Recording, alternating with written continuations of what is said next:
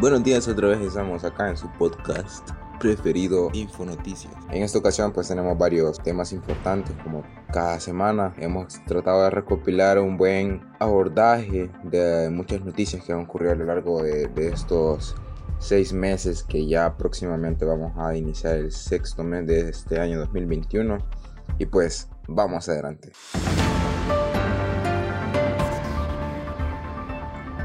El domingo 28 de febrero se celebraron los comicios electorales para diputados a la Asamblea Legislativa, Parlamento Centroamericano y consejos municipales.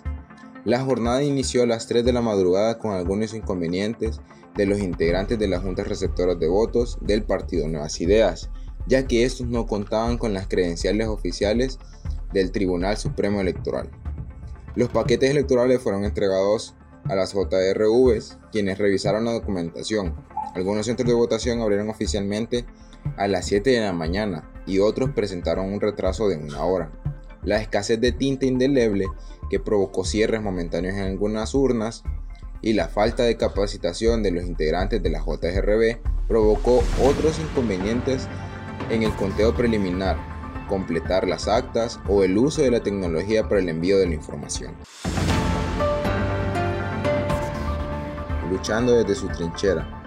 Blanca Cruz, una mujer que se levanta cada día a luchar por sus hijos, que no se rinde fácilmente por los obstáculos que le ha puesto la vida, ella, como muchas madres solteras, cada día se levanta con un solo objetivo, y es ganarse la vida trabajando sintiéndose orgullosa de su género y de los derechos que unas valientes mujeres hicieron valer hace un par de décadas. El 8 de marzo para ella representa un logro y un día de orgullo. Por ello, se sintió un poco apenada y a la vez decepcionada al ver que muchas jóvenes salieron a burlar lo que para ella era un día tan especial.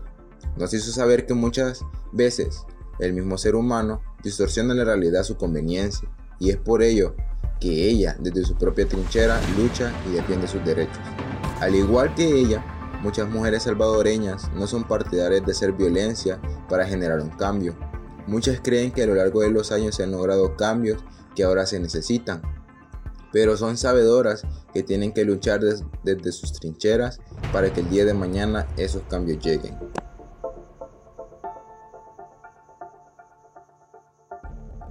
El martes 16 de marzo se realizó un conversatorio en la página de la radio de la Universidad de El Salvador sobre la vida de una de las personas más importantes de la historia de la universidad, el doctor Fabio Castillo Figueroa.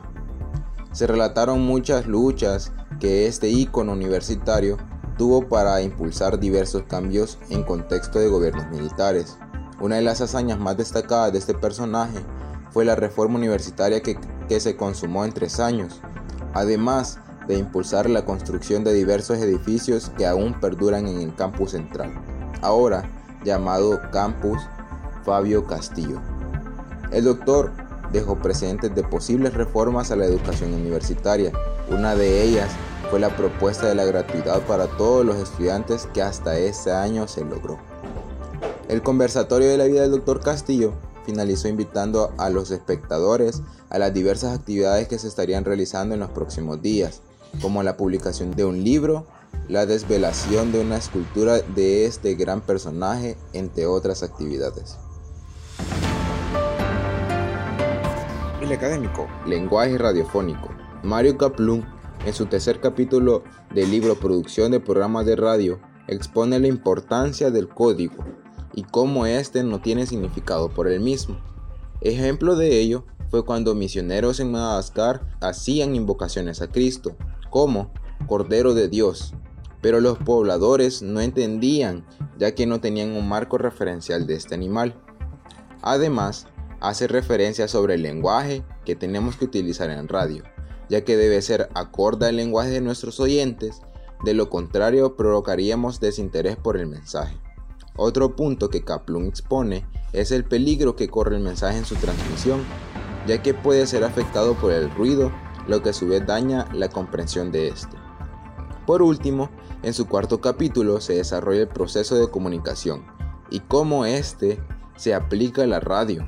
Además, expone la posibilidad de retroalimentación por el oyente y con ello una serie de modelos participativos o dinámicos entre emisor y oyente. Presencial de vuelta. El retorno a clases fue el tema central del espacio informativo del jueves 19 de abril en la entrevista de TVUS. Fue una de las interrogantes que se le hicieron al decano de la Facultad de Ciencias y Humanidades, Wilman Herrera. Herrera destacó que el regreso a la modalidad presencial aún sigue en estudio y observación, además que este está sujeto a la evolución de la pandemia y del proceso de vacunación del magisterio universitario. No obstante, dicho ente aseguró que algunas materias ya se están dando de manera semipresencial, dadas las condiciones académicas de estas.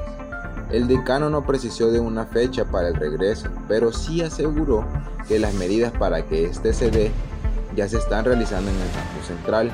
Sin embargo, llamó al diálogo entre los entes educativos para discutir el posible cambio al sistema de educación, ya que en los últimos años, como él dijo, al alumno nunca le enseñamos a aprender, lo vimos como un simple receptor.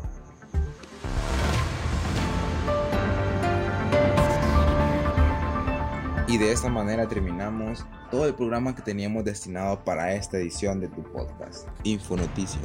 Gracias por acompañarnos una vez más, te deseamos éxitos en todos tus labores diarios y hasta la próxima.